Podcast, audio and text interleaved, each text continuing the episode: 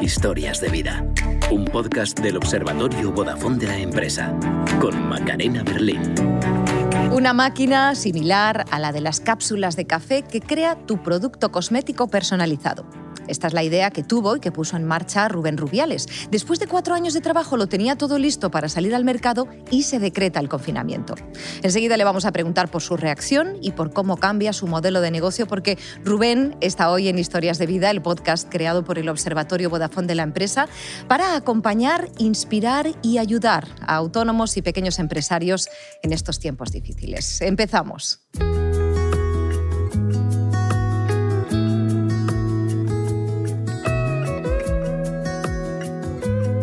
Rubén, bienvenido, ¿cómo estás? Muy bien, muchas ¿Cómo gracias. va el negocio? Pues muy bien, viento en popa, vamos creciendo, que es lo importante, sobre todo en esta época, y muy contento de estar aquí. Pues, gracias por la invitación. Qué bien, qué bien, un placer. Oye, tú estudiaste farmacia, te marchaste a Francia sin saber una palabra de francés. ¿Esta aventura por qué surge? Me fui allí, quería estudiar un máster en industria, porque allí la industria está más desarrollada que en España, y me fui, como tú dices, sin saber bien francés, cuando yo sabía que hacía falta un buen grado de francés para presentarte a, a los másters, ¿no? Pero bueno, yo tenía la experiencia de España, que más o menos puedes entrar en los másters si tienes una formación decente y demás. Pero claro, después cuando pasé el periodo de, de solicitudes y llegó el primer día de, de máster, el profesor nos dice que bueno, que enhorabuena a los que estáis aquí, porque habéis sido seleccionados entre, éramos 13, entre 350 o algo así. Pero yo me acuerdo cuando llegaba allí, digo, bueno, más o menos me defenderé con mi idioma. Llegas a la panadería y, y no sabes decir nada. Y señalas así y dices, baguette, es lo que me salía. Después de esa aventura decides volver a Cádiz. Allí eh, te, eh, te metes en el, en el negocio familiar Sí. y haces que evolucione. Eh, pero no era una farmacia. No, no era una farmacia, era una tienda de flamenco. Esto es impresionante. Fíjate el ¿eh? cambio de registro. de sí, sí. trajes de flamenca, ¿no? De traje de flamenca, de baile Ah. flamenco, sí, sí. Qué un cambio de registro bastante curioso. Qué bonito. Y creo que la conviertes en un e-commerce. Eh, sí, bueno, eh, a ver, era era una tienda que era local, pero vendía al extranjero, pero bueno, era todo como muy artesanal, ¿no? Muy del, venían al festival de, de Jerez de Flamenco y allí nos conocían y les vendíamos después, pero vamos, era una web súper básica y lo transformamos digitalmente para empezar a exportar y la verdad que fue muy, muy bien. Y para esa experiencia imagino que tuviste que aprender Sí, bastantes cosas. Muchísimo, como todos los autónomos que nos estén viendo, sabe que empiezas con un poquito y te tienes que ir formando en un montón de, de áreas. ¿no? Yo, por ejemplo, venía ya, ya había hecho el máster en Francia, había trabajado en la industria de allí, me vine como tú has dicho, y sí que me tuve que formar, por ejemplo, muchísimo y de hecho conseguí un nivel creo que muy alto para lo que, porque tenías que decir, bueno, es para mi familia, me tengo que formar bien, ¿no? Y me formé, por ejemplo, en posicionamiento web, lo que se Ajá. conoce como SEO, eh, la parte tema de, bueno, de desarrollo web incluso me tuve que meter, que no tenía nada que ver con lo mío, pero bueno, yo siempre he sido, me gusta la informática, ¿no? típico de la familia que arregla los ordenadores. Y así que me formé en eso y empezamos, fue vamos, a pulmón a- aprendiendo y, form- y montando las cosas. Rubén es un hombre muy inquieto, está clarísimo, pero el mundo del flamenco tampoco consigue engancharte. Entonces tienes una idea, decides convertirla en un negocio. ¿Cuál es esa idea y qué tiene de especial? Que por cierto tiene mucho. pasó como a muchas empresas, ¿no? Que te, eres un consumidor y tienes un problema. Se dice que muchas empresas nacen así, pero fue nuestro caso. Yo me gusta la cosmética, me gusta cuidarme, pero no encontraba ese cosmético que a mí me, me satisfaciera, ¿no? Yo soy muy, muy perfeccionista y me gusta, venga, quiero que tenga esto, esto y esto, ¿no? Entonces, a todo le faltaba un poquito y digo, "Uf, qué complicado es esto de comprar cosmética, que antiguo está todo.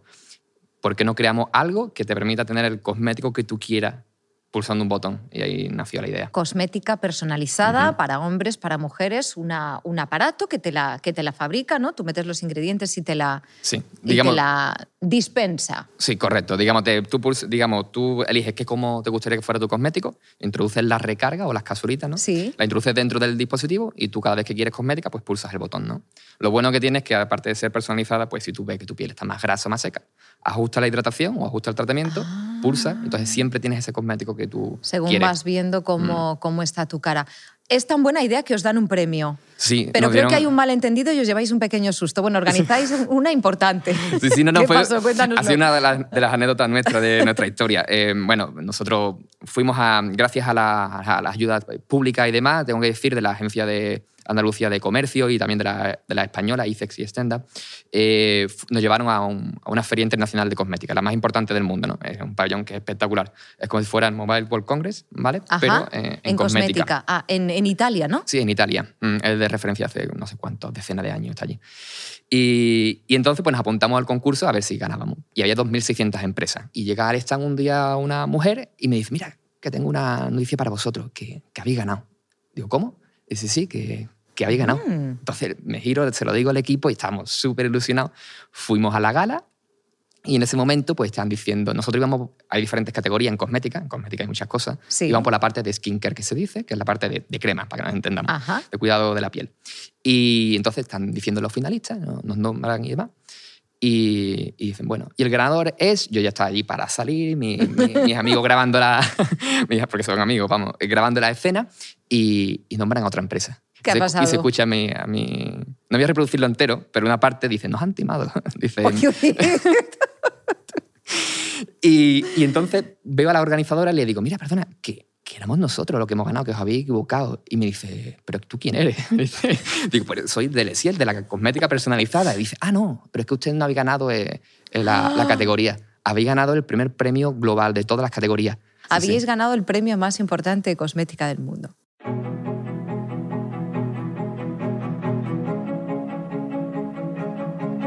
Vamos a dar un salto emocional, ¿eh, Rubén, pero hay un sentimiento del que hemos hablado varias veces en este podcast, porque desgraciadamente es muy común entre autónomos y pequeños empresarios y más de estos últimos meses, el miedo. Le hemos pedido a nuestra motivadora Pilar Jericó que nos dé algunas claves para entenderlo y para gestionarlo. Mira, te lo pongo.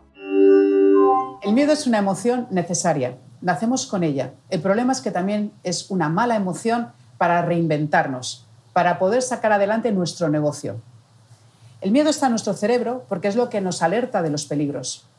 Pero el problema es que el miedo también es lo que nos bloquea. Podemos tener un pequeño despacho de abogados, podemos tener una tintorería, podemos ser autónomos y nuestro negocio se ha, ido cayendo y no nos damos cuenta por el miedo que podemos reinventarnos. Por eso lo que es interesante es conocer cómo afecta el miedo a nuestro cerebro. Lo importante, el miedo está asociado al apego. Yo tengo miedo de aquello que yo tengo y no quiero perder. Por lo tanto, cuáles son algunas claves que podemos hacer para neutralizar el impacto. Ya digo que no va a desaparecer, pero al menos que no nos haga tanto daño. Por ejemplo, hay que reconocerlo y llamarlo por su nombre.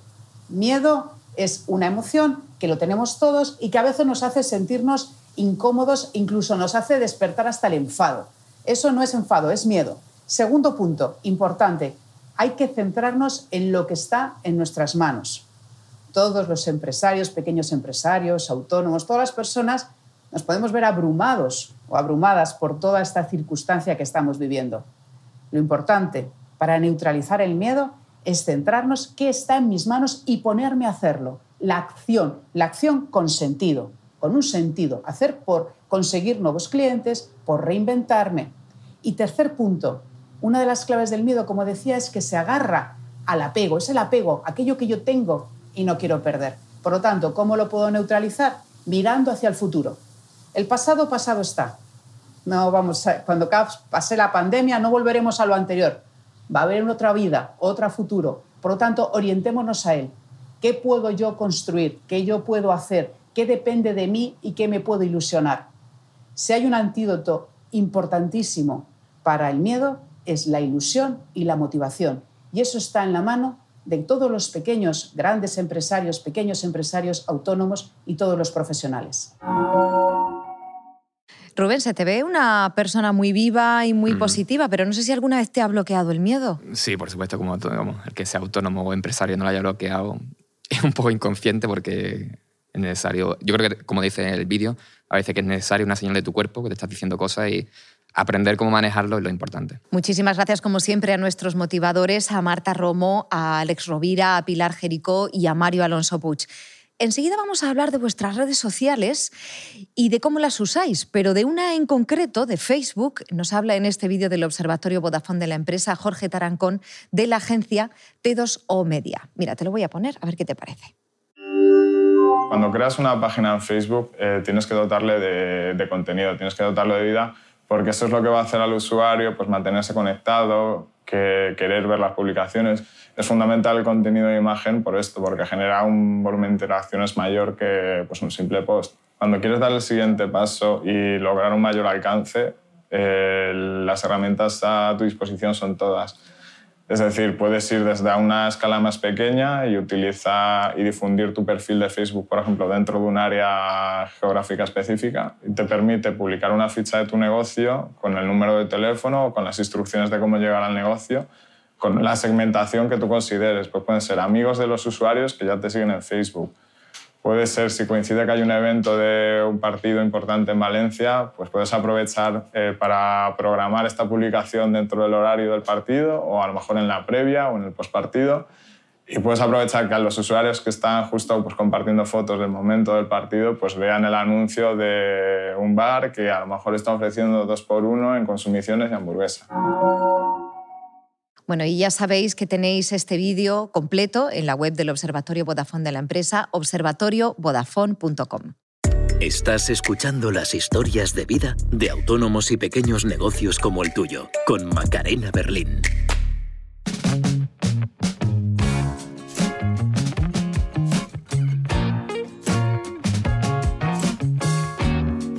Cuéntanos cómo os pilla el confinamiento, cómo os pilla el comienzo de la pandemia del coronavirus y lo valiente que fuiste. Bueno, no sé si valiente, pero es lo que te queda, básicamente. Nos habíamos llevado como unos cuatro años desarrollando y creando el ¿Cuatro producto. ¿Cuatro años desarrollando sí, el proyecto? Yo, mi socio Alberto, Inma y el resto del equipo.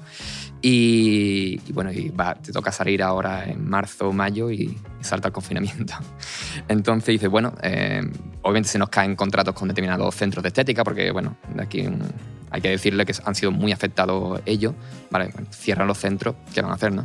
Entonces, eso a nosotros nos coge como parte de nuestra estrategia principal y, y, se nos cae. ¿no? Entonces, nos tenemos que reinventar un poco, eh, girando más al comercio online. Bueno, creo que creasteis un modelo de suscripción. Sí, vas aprendiendo, ¿no? como todos los que nos escuchan, sabes que tú piensas algo, pero después el cliente te dice que no es así.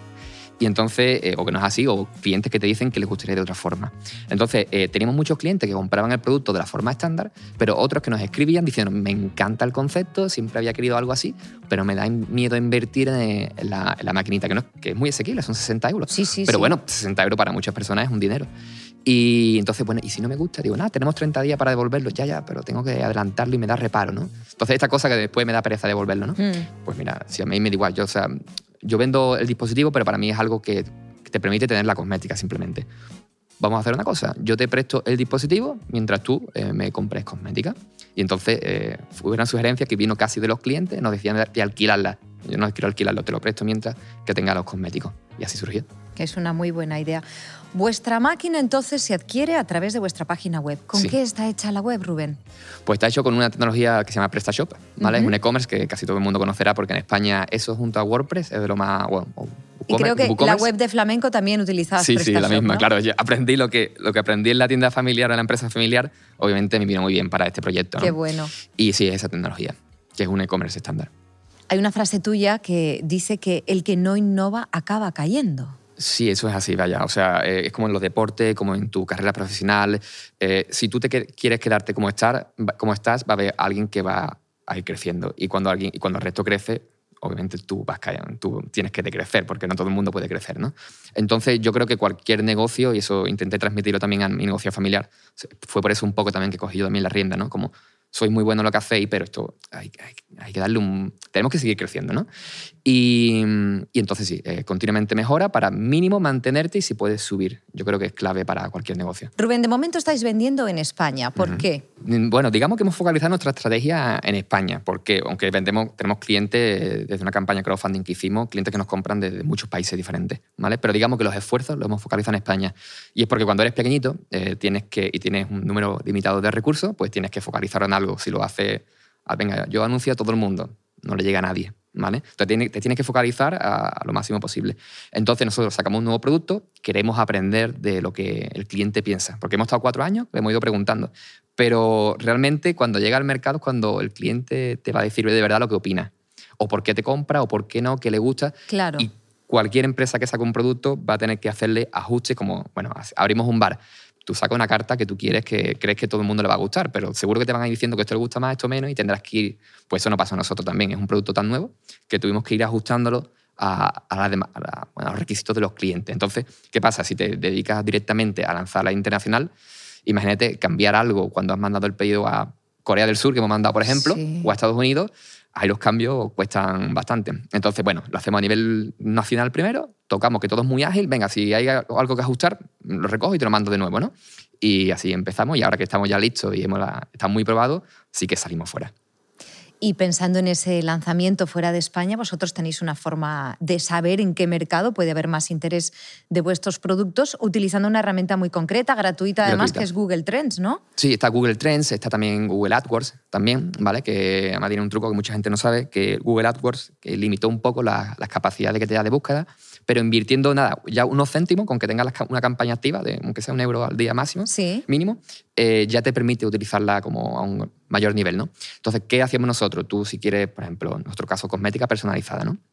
Eh, pues nosotros lo que hacíamos era buscar en estas herramientas cómo Google Trends es para saber tendencias, ¿no? Claro, cómo, eso te iba a decir. Cómo cambia las búsquedas, de si ahora se busca mucho y el año pasado más o menos, tú vas viendo el interés, el interés, digamos. Es decir, Google Trends funciona para buscar la tendencia. La tendencia, el interés que hay por un... El histórico. El histórico, correcto. Entonces tú vas viendo, por ejemplo, el año pasado había de cosmética personalizada menos búsqueda que este año. Ah, y menos que el año anterior. justamente dice, ah, bueno, pues, pues mi sector está en tendencia, ¿vale? Eso es algo importante.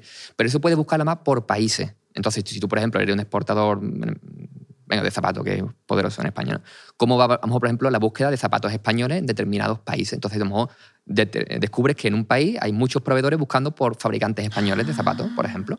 Entonces, eso te permite ver las tendencias. O si tú quieres montar un negocio, es una forma de hacer un estudio de mercado muy rápido. Te metes y tú ves que, no sé, querías hacer un nuevo tipo de taza, que la tenemos aquí. Eh, si tú vas viendo que las tazas no paran de bajar el interés, replanteate que a lo mejor no está en tendencia o a lo mejor, a lo mejor ves que está bajando por algo concreto. Entonces puedes aprovecharlo. Vamos a hablar de las redes sociales, porque hay tres que, donde tenéis mucha presencia, LinkedIn, Facebook e Instagram. ¿Cómo las utilizáis? ¿Para qué?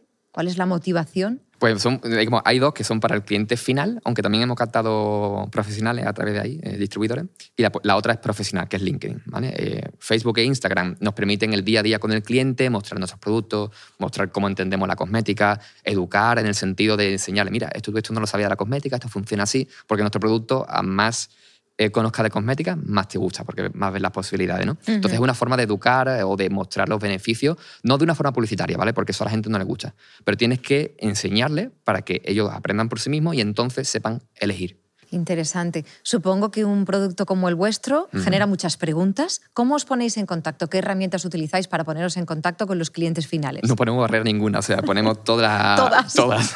¿Vale? Pero sí que, hombre, al final vas. Porque eh, empezasteis con un chat online. Por ejemplo, empieza, tú vas tocando todo, ¿vale? Porque eso hay que descubrir, o sea, tú no puedes presuponer nada, ¿vale? Eso es un consejo que doy a todo el mundo. Eh, tú tienes que ir probando, por ejemplo, nosotros probamos con el chat, después hemos probado con WhatsApp. Eh, como un iconito de como un chat, pero de WhatsApp, ¿no? Y por ejemplo, este tiene mejor eh, aceptación. WhatsApp Business. WhatsApp Business. Entonces tiene mejor aceptación, por ejemplo, que el chat. Entonces tú vas descubriendo. Entonces nuestros clientes se pueden poner en contacto por redes sociales, donde ven los contenidos y ahí nos preguntan sobre los contenidos. En el WhatsApp o en, por correo, hay gente que no le gusta por tema de teléfono, pues por correo y, y por teléfono siempre. Yo siempre digo, mm, a mí me encanta ver un teléfono de una página siempre visible. ¿Por qué? Porque te indica que hay personas detrás eh, que te atienden y es como te sientes más seguro. ¿no? para mí es fundamental. Da mucha confianza. Sobre todo si eres un pequeño negocio, sí, lo que vendes que eres tú, la que está detrás de, esa página, yo creo que es fundamental. Y con el móvil además es tan fácil que haces así, ¿no? Y que haya otra persona al otro lado y te explique lo que estás utilizando. Correcto, en el momento que te lo Está muy bien. Rubén, y además de WhatsApp Business, ¿qué otras herramientas utilizáis en vuestro día a día? Creo que la suite de Google. Sí, por supuesto. Es un clásico. Sí, tanto en lo que es el almacenamiento con Google Drive, la parte de analítica, que en nuestro caso es muy importante, todo lo que tenga e-commerce, analítica, o sea, analítica, saber Mm, las personas que entran, las personas que añaden cosas al carro, los que acaban comprando, eso es el día a día de cualquier página online y si no, se debería hacer. Y, y, después sí que tenemos también otras herramientas conocidas más así a nivel de emprendimiento, como son, como son Trello y demás, pero yo sí que puedo... Trello para organizar tareas. Sí, son como muchas tarjetitas que tú puedes ir organizando en tareas por hacer, tareas que tengo mm, pendientes, bueno, tú te organizas como tú quieras, ¿no? Y dentro de esto hemos descubierto una muy interesante que se llama eh, Plannyway. Plannyway, ah, ¿y en qué consiste? Plannyway es como para mí es lo que le faltaba a Trello, ¿no? Entonces te permite, por ejemplo, Trello tienes como tableros, ¿no? Entonces te permite conectarlo, ver todas las tarjetas de todos los tableros, asignas muy fácil a las personas, digamos que potencia mucho Trello. Yo, además, es muy, muy asequible. ¿Vale? Que yo creo que es una de las cosas que nos interesa a todo el mundo. Y después he descubierto una, eh, que voy a dar como consejo, que la he descubierto hace nada, una semana, que se llama eh, Causal. ¿vale? Para todo aquellos Causal. Que, mm, todos aquellos que tengan una empresa que quieran probar qué pasaría si hiciéramos esto o hiciéramos lo otro, es a nivel financiero, ¿vale? Esto es un poquitín más avanzado, pero, pero se puede hacer incluso con cualquier tipo de negocio. Te permite decir, bueno, y si vendiera esto y compraran tantas personas, ¿qué pasa? Y si vendiera esto y compraran X personas, ¿qué pasaría? Ah, te analiza diferentes posibilidades. Sí, y puedes ir comparando qué, qué pasaba eh, con lo que tú tenías planteado, a cómo está yendo. Está muy, muy, muy bien, la verdad. Eh, es como un Excel, pero muy evolucionado.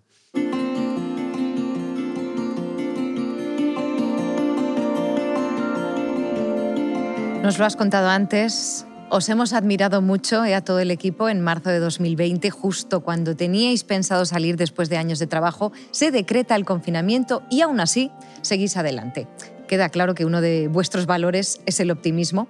Seguro que comparte esta idea una de nuestras motivadoras, Marta Romo. Le hemos pedido que nos hable de actitud positiva. Te lo voy a poner, que seguro que te ves muy reconocido. Imagínate una situación en la que de repente tienes que cambiar tu, modelo de negocio y ahora tienes que ir a domicilio a, trabajar, ¿no? a atender a tus clientes. Puedes estar un tiempo cuestionando esto, resistiéndote a la nueva realidad o sintiéndote fatal por ello, ¿no? Pero llega un momento en el que tienes que empezar a pensar cómo va a suceder, cómo voy a hacerlo. Y esto va a marcar la diferencia. Tú mismo lo vas a vivir, que vas a tener más ganas, más energía. La acción llama a la acción. Así que la actitud positiva se entrena. Y aquí hay una, historia que a mí me gusta mucho. ¿no? Imagínate que una persona se ha caído a un agujero en la tierra ¿no? y de repente se empeña en salir ¿no? y va intentando escalar. Pues podemos observar que hay tres tipos de comportamientos o, actitudes ¿no? en la persona. Puede haber personas que se cansen de, escalar al ver que no, pueden, que no es fácil subir y se queden agotadas. Otras personas que se, se tapen con el polvo y con las piedras y se queden paralizadas también. Y otras personas que utilicen las piedras y el polvo para ponerse encima de ellos y salir del agujero. La diferencia está en los pensamientos y en la acción. Así que ánimo y adelante. Imagino que te has visto aquí reconocido ese momento y bueno, vosotros optasteis por ir adelante, ¿verdad? Sí, totalmente. Sí, sí, vamos, después de cuatro años y medio que no nos planteamos otra cosa. Era una huida hacia adelante. Sí, huida, te o sea, más que huida te tienes que replantear bueno, que tienes que cambiar, te tienes que sentar y decir, a ver, lo que me está pasando, como decía antes del miedo, ¿no? obviamente te vienen muchos miedos, pero bueno, mm, tengo lo que tengo, o sea, me puedo tirar, puedo tirar cuatro años o, o, replantearme las cosas y ver qué tengo que cambiar, que creo que es la parte más, más lógica y mejor. Pues muchísimas gracias, como siempre, por sus consejos a Marta Romo. Estarás de acuerdo, Rubén, en que es muy importante para cualquier empresa que base su negocio en Internet, pues conocer las visitas que llegan a su web, por ejemplo, qué perfiles entran, cómo interactúan. Estos son datos que podemos extraer de Google Analytics, por ejemplo, una herramienta de la que nos habló Débora Fernández, en este vídeo que vamos a ver del Observatorio Vodafone de la empresa.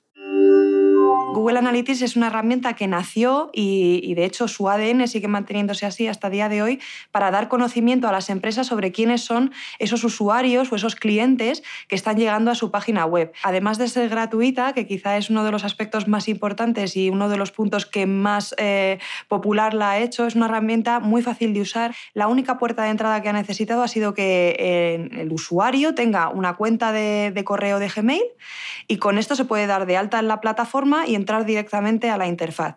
El siguiente paso que siempre les hemos pedido es que en esa página web que han desarrollado, donde están todos sus productos y sus servicios, implementen un código para que este sea el código que mande la información a Google Analytics. Google Analytics incorpora dentro de, las múltiples soluciones un módulo de, de informes que están destinados a conocer más a esa audiencia, a saber quiénes son, qué características tienen en cuestiones de sexo, de edad, podemos saber cómo se comportan, cuánto tiempo pasan eh, visitando nuestros productos, en qué punto de esa navegación se van de nuestra página, cuándo suelen volver, cuánto tiempo están.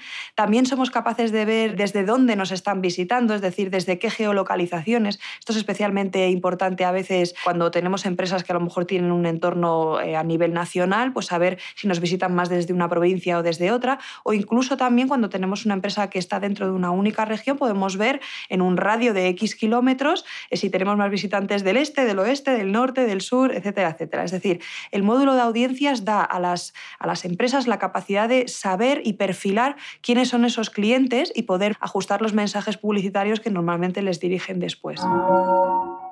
Una herramienta que te es muy familiar, Rubén. Sí, en nuestro día a día.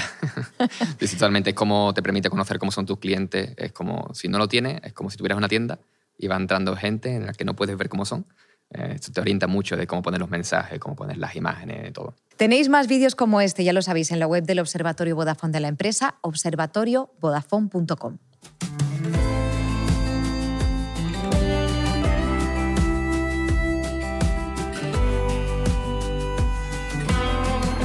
Rubén, el momento más determinante, ¿cuál es el mejor consejo que te han dado a lo largo de tu carrera o de tu vida y qué consejo darías tú hoy? Vale, eh, o sea, yo no tengo un consejo que me hayan dado así que ha marcado mi vida, ¿no? Creo que ha sido, mi padre me ha educado bien, ha sido pequeños consejitos continuos. Pero sí, bueno, me acuerdo de un mensaje que me dio mi director de máster, eh, un hombre marroquí, que fue gracias a él al que entré a este máster que comenté antes, y me dijo que es muy importante, son cosas que no, que no se caen muchas veces por las prisas del día a día, pero es muy importante cómo escribes un email, eh, ¿vale? Porque el email se puede interpretar de muchas formas, ¿no?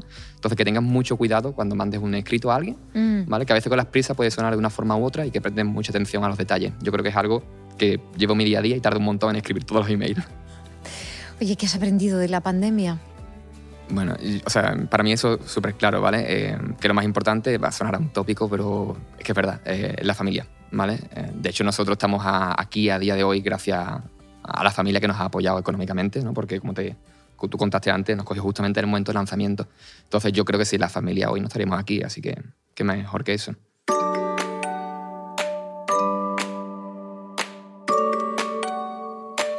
Rubén, Muchísimas gracias, muchos premios más y sin sustos. sí, sin ¿eh? sustos, esperemos que sí. entendidos. Pequeños empresarios y autónomos, ya sabéis que hay más episodios de este podcast y más entrevistas en vídeo para daros ideas útiles e innovadoras en estos tiempos difíciles. Todo lo tenéis en la web del observatorio, observatoriovodafone.com. Hasta la próxima. El Observatorio Vodafone de la empresa ayudamos a los autónomos y a las pequeñas empresas en sus retos digitales.